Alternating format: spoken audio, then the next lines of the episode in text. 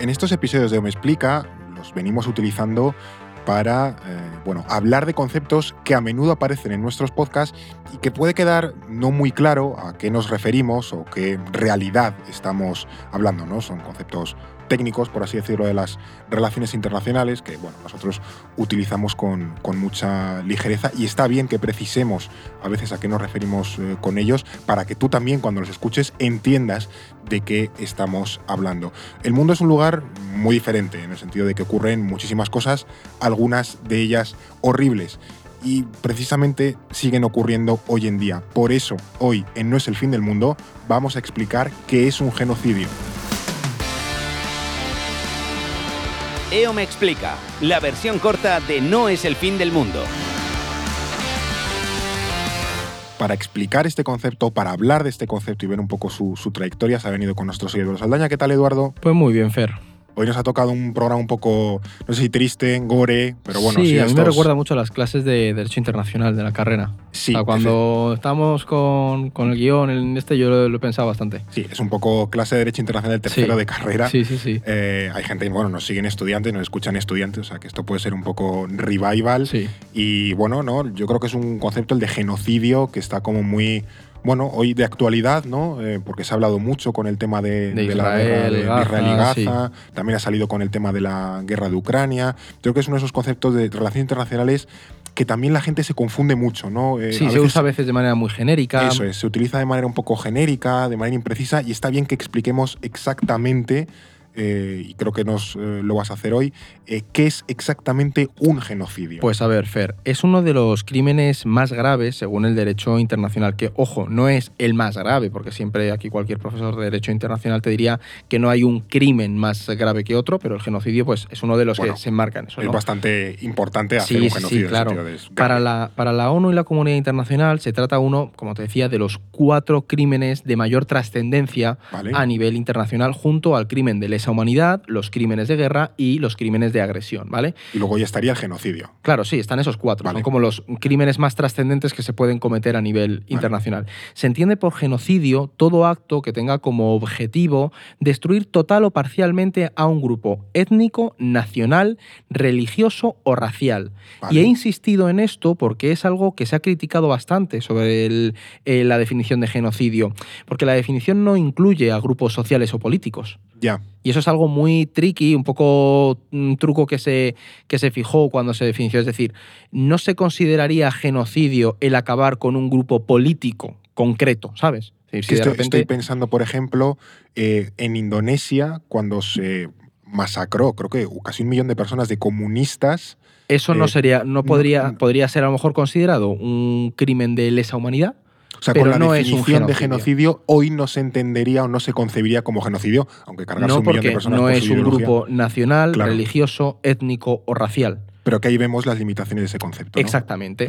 Mm, de hecho, el mejor ejemplo de genocidio, por lo menos el que tiene más consenso, es el holocausto de los nazis contra los judíos durante la Segunda Guerra Mundial. ¿no? Fue una estrategia y una política deliberada para acabar con un grupo religioso, nacional, racial, exterminarlo, en definitiva, hacerlo desaparecer. Otro muy importante, que a muchos oyentes se les vendrá a la cabeza, es el de Ruanda contra los Tutsis en 1994, ¿no? que fue ese intento de los dirigentes Hutu de exterminar a la minoría Tutsi con el fin precisamente de mantener su hegemonía política. 800.000 personas fueron asesinadas en apenas 100 días y otros 2 millones tuvieron que huir del país. Se les persiguió por una cuestión étnica y el objetivo claro de esos líderes hutus era acabar con ello, como quedó plasmado en todos los juicios que se, llevaron a cabo. Sí, ahí me viene a la mente la película Hotel Ruanda, por eh, ejemplo. Ahí lo tienes, sí. Que está bastante bien. O sea, yo no me acuerdo de esa época porque nací en el 92, tú eres de Sí, no, no, yo nací en el 94, justo ese mismo no te puedes acordar. Pero bueno, esa época también es, por ejemplo, además de Ruanda, en Yugoslavia con Srebrenica, ¿no? Exactamente, en Bosnia, Serbia. Ahí, por ejemplo, el Tribunal Penal Internacional para Antigua Yugoslavia también consideró genocidio la masacre de Srebrenica en 95, ¿no? Ahí en este, en este momento las tropas serbobosnias asesinaron a 8.000 musulmanes por el hecho de ser musulmanes. ¿no? Se condenó además a políticos eh, y militares serbio-bosnios, incluido aquí el, el mítico comandante Srebrenica, Ratko Mladic, Sí, que es muy famoso quien Sí. haya estudiado el tema. Algún día podemos hacer, bueno, el del capítulo de los Balcanes sí, con, hablamos de ellos, con, con Marc Marc Casals. Casals lo hicisteis. Y en cuanto a genocidios más actuales, uno de los que se puede señalar es el de los Rohingya en Myanmar en 2017, esa crisis que hubo, ¿no?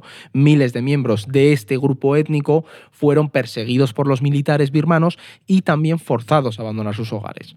Claro, es que esto eh, creo que es importante, eh, que hay una serie de actos o estrategias que se Mm, siguen eh, sí. para llevar a cabo la eliminación del grupo. También, ojo, que esto no va al peso, es decir, hemos visto que es Srebrenica, que Eran 8.000. 8.000 personas es un genocidio, el holocausto fueron millones, Millones. y millones, no sé, 5, 6, 8 millones, una barbaridad, y también es un genocidio, o sea que no por pasar Es una el- cantidad... es el hecho. Es el hecho. ¿Sabes? Es más cualitativo en cuanto a los Sí, elementos, ¿no? La motivación. ¿no? Claro, y de hecho hay distintos actos que pueden constituir un genocidio y además están tipificados por, por el estatuto en el Estatuto de Roma, ¿no? Por Mm. ejemplo, las matanzas, las lesiones graves a la integridad física o mental, es decir, pues que te que te apalen, ¿sabes? Es Sí. decir, eso se consideraría. Someter también a ese grupo concreto a condiciones que puedan destruirlos físicamente, como hambruna, ¿sabes? Si tú cortas la ayuda humanitaria a un grupo concreto, Mm. nacional, étnico, religioso, ahí estás sometiéndolo a condiciones que pueden acabar con ellos.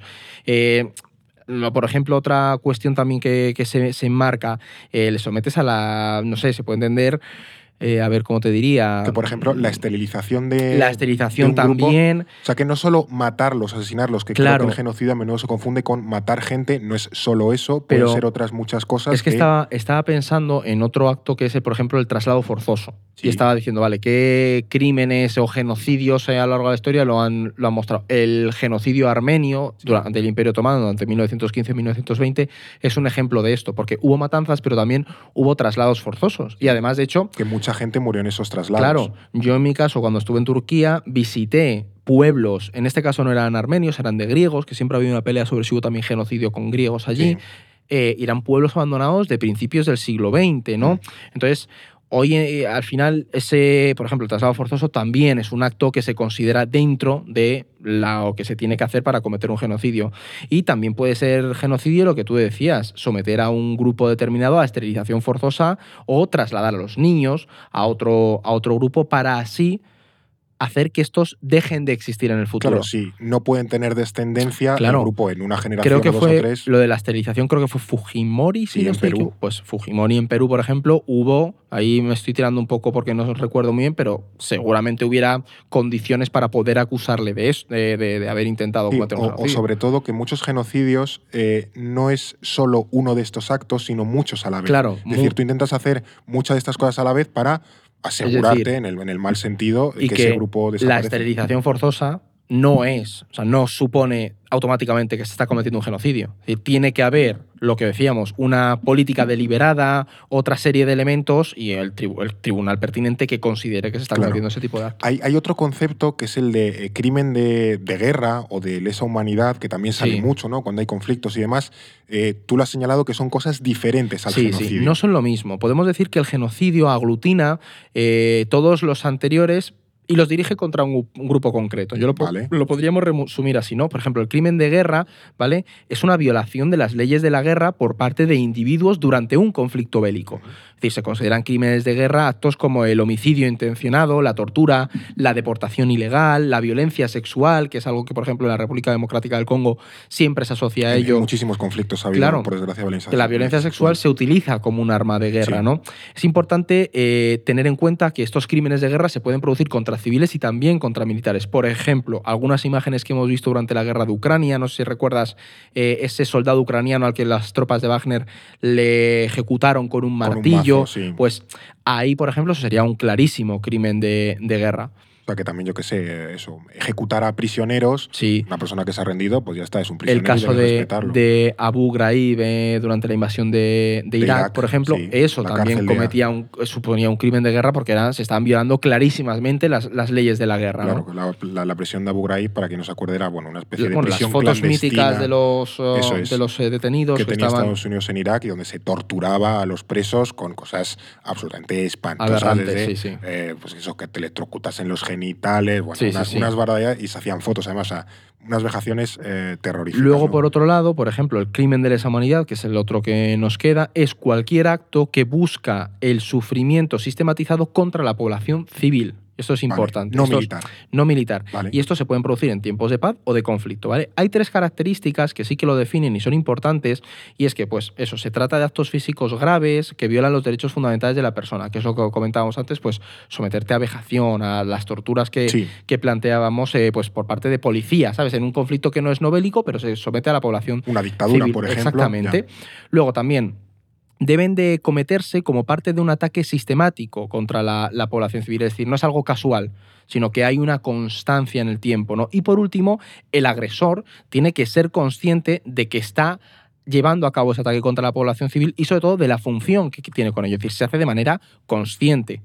Que me, me- me estoy acordando, me voy a tirar el, el triple, ¿eh? que luego, luego hago estas cosas así un poco sobre la marcha y hay gente Sí, que bueno, me corrige en los, en los comentarios, ¿no? Pero me suena que era un poco por lo que querían eh, juzgar a los eh, militares argentinos cuando acabó la dictadura Sí, por... es crímenes de lesa humanidad. Claro, muchas de esas eran crímenes de lesa humanidad, también por el hecho de las Claro. ejecuciones, los vuelos de la Pero muerte, los el niños crimen, robados. el crimen de lesa humanidad se puede producir contra un grupo político. Claro. Es decir, si tú de manera sistemática persigues a la población civil eh, o a ese grupo político mm, y, tienes todas estas características, pues ahí habrá la Corte Penal Internacional te puede, puede considerar que estás cometiendo un crimen de, de Claro, lesa pero en estas definiciones que has dado, estos conceptos que hemos tratado, este concepto de crimen de lesa humanidad se me asemeja mucho al genocidio. Sí. Entonces, no sé exactamente es- qué diferencia hay. Pues aquí eh, lo que te diría claramente un profesor de Derecho Internacional es que no son lo mismo. El genocidio es lo que mencionábamos. Requiere la intención clara de erradicar a ese grupo religioso, racial, nacional o étnico. Mientras que el crimen de lesa humanidad, la intención es,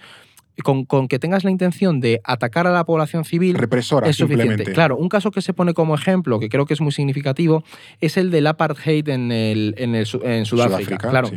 ahí la política de segregación racial fue impuesta a toda la población y no buscaba acabar con la población negra del país. Podían seguir su vida. Lo que se buscaba era separarlos y pues mm, someterles a torturas, pero igual que afectaba al- a la población negra de, de Sudáfrica del apartheid, también afectaba a los blancos que no podían y a lo mejor querían vivir en una Sudáfrica sin discriminación racial. Ya. Entonces, la Sudáfrica del apartheid se ¿A cometieron quienes más lo sufrieron eso? Evidentemente fueron las personas Claro. negras, pero eh, también está, es que cuando me lo has explicado y me chocó mucho esto cuando me lo has comentado por primera vez, ¿no? Cómo los blancos podían verse perjudicados por el apartheid, pero claro. Claro, o sea, el régimen del blanco- apartheid cometía un crimen de lesa humanidad, pero no se podría entender que es a lo mejor un crimen de genocidio porque no se erradicó a esa población, no se esterilizó de manera forzada y sistemática a toda la población para que no continuaran viviendo en Sudáfrica el apartheid, pero sí que se establecieron unas condiciones de opresión contra, Contra. esa sociedad civil. Claro. Eh, De todas formas, aunque esto del genocidio eh, nos pueda parecer antiguo, que se lleva haciendo muchísimo tiempo, bueno, masacres ha habido por Sí. durante toda la historia, es un concepto súper nuevo. O sea, Eso el es verdad. genocidio es muy, muy, muy nuevo. ¿Desde cuándo viene esto? Pues a ver, es un término que ha evolucionado con el paso de, de las décadas, pues como los crímenes de guerra o de lesa humanidad, ¿no? De hecho, eh, van muy de la mano. Los estados llevan más de un, un siglo intentando regular estos crímenes que se cometen en el mundo, ¿no? Sí. Primero se empezó regulando los crímenes que se producían en las guerras al- desde principios del siglo, finales del XIX, principios Sí, del XX, ¿no? sí. Ahí tenemos los conocidos convenios de Ginebra de finales del el siglo nacimiento XX. de la Cruz Roja y todo Claro, el rollo. 1909, 1929, pero con el paso de los años y de los conflictos, la legislación internacional fue cambiando. Los estados se daban cuenta de que había algún tipo de agresión que era muchísimo más eh, Bestia. claro y que tenía un impacto global que no se podía permitir. ¿no? Eh, en el caso del genocidio, concretamente, el término fue acuñado en 1943 por el abogado judío polaco Rafael Lemkin. Lemkin es una figura muy importante en esto. Él sufrió en sus carnes las consecuencias de todo el holocausto, del holocausto nazi y sabía que era necesario definir ese tipo de crimen, porque en el momento en el que tú le pones un nombre ya está sobre la mesa. Claro, porque es curioso porque Lenkin se daría cuenta de que había visto una salvajada tan brutal, pero que no tenía nombre. Claro, o sea, que eso es en realidad era como todavía esto es aun- aunque, aunque es tan evidente que es una salvajada, no le hemos dado un nombre. Claro, no se había definido Claro. esa, esa política o estrategia de ir contra un grupo con esas características, ¿no? Entonces creó la palabra genocidio a partir de, de la palabra griega genos, que significa grupo familiar, Sí. y el sufijo cida o cidio, que proviene del latín matar o exterminio, ¿no? Entonces, ¿qué pasa? Que la Segunda Guerra Mundial había demostrado al mundo que había un tipo de crimen que superaba a todos los que se hubieran tenido en cuenta hasta la fecha. Y de hecho, esto es muy curioso, el término se usó durante los juicios de Nuremberg y también los juicios de Tokio, porque los, los japoneses con los chinos y los surcoreanos Sí, también. sí, claro, sí. y se usó, aunque todavía no estaba tipificado legalmente, ¿sabes? Pero ya se, se utilizó la palabra genocidio durante todos esos juicios. Claro. ¿Qué pasa? Que así fue cuando el crimen de genocidio acabó definiéndose ya por primera vez en el artículo 2 del Convenio para la Prevención y Sanción del Delito de Genocidio que la Asamblea Nacional o la Asamblea General, perdón, de Naciones Unidas aprobó en 1948. O sea, que después de la Segunda Guerra Mundial ya, Ahí ya se dice, asentó el "Vale, término". Esto ha sido demasiado heavy, vamos a darle un nombre. Claro, y este concepto. ya, por tener un poco ya el último desarrollo histórico, también apareció tipificado en los tribunales penales para la antigua Yugoslavia, el de Ruanda también. Pues hace 30 años. Claro, es muy poco, pero es que esto es lo más interesante. No sería hasta la firma del Estatuto de Roma en el 98 y el establecimiento de la Corte Penal Internacional, que empezó a funcionar en 2002, cuando el crimen de genocidio no se asentó realmente a nivel internacional. Y es, de hecho, ahí cuando podemos decir que muchos países ratificaron el estatuto, se creó un tribunal internacional para perseguir este tipo de delitos, también lesa humanidad y crimen de guerra, ¿no? Pero hasta 2002 no lo tuvimos bien formalizado y afianzado ya a nivel Sí, internacional. esto es poco más de, de 20 años, o sea, que es una cosa súper nueva. Sí. Y también me pregunto, ¿quién, ¿quién juzga esto? O sea, bueno, lo has mencionado, Corte Penal Sí, Internacional. los hemos y dejado tal, caer. Pero, pero bueno, no sé, ¿cómo se juzga un genocidio? ¿Quién decide Pues- cómo- si se ha hecho un genocidio o no? Mira, a nivel internacional son los estados, son los responsables de tipificar la manera o sea, de manera adecuada pues este delito, fijar las penas correspondientes, pero es verdad que a nivel internacional hay varias vías. Vale. Eh, una puede ser la de crear tribunales específicos. Estos tribunales se crean ad hoc por parte del Consejo de Seguridad de Naciones Unidas para juzgar crímenes cometidos en conflictos específicos. Esto es importante porque su la competencia de estos tribunales está muy delimitada en un periodo lugar, que aquí tendríamos el caso del Tribunal para la ex Yugoslavia y para Ruanda. Sí. Y este, ese tribunal solo puede cometer, eh, puede juzgar crímenes que se hayan cometido En, en, ese, paso- en ese marco y en ese lugar, Ya. marco temporal y geográfico. Y después hay dos organismos que pueden juzgar este tipo de delitos, que es la Corte Penal Internacional y la Corte Internacional de Justicia. Y, por favor, mucho cuidado aquí porque llegamos al punto en el que todo el mundo cae y los confunde. A ver, no me extraña porque es como lo de Consejo de Europa, Consejo Europeo, Consejo de la Unión Europea. Es como claro. que le ponemos un nombre que se parecen todo, todo- Y es- todos iguales. Los estudiantes estarán asintiendo con la cabeza mientras nos oye, porque a todos nos ha pasado, tranquilos, a mí me sigue pasando muchas veces.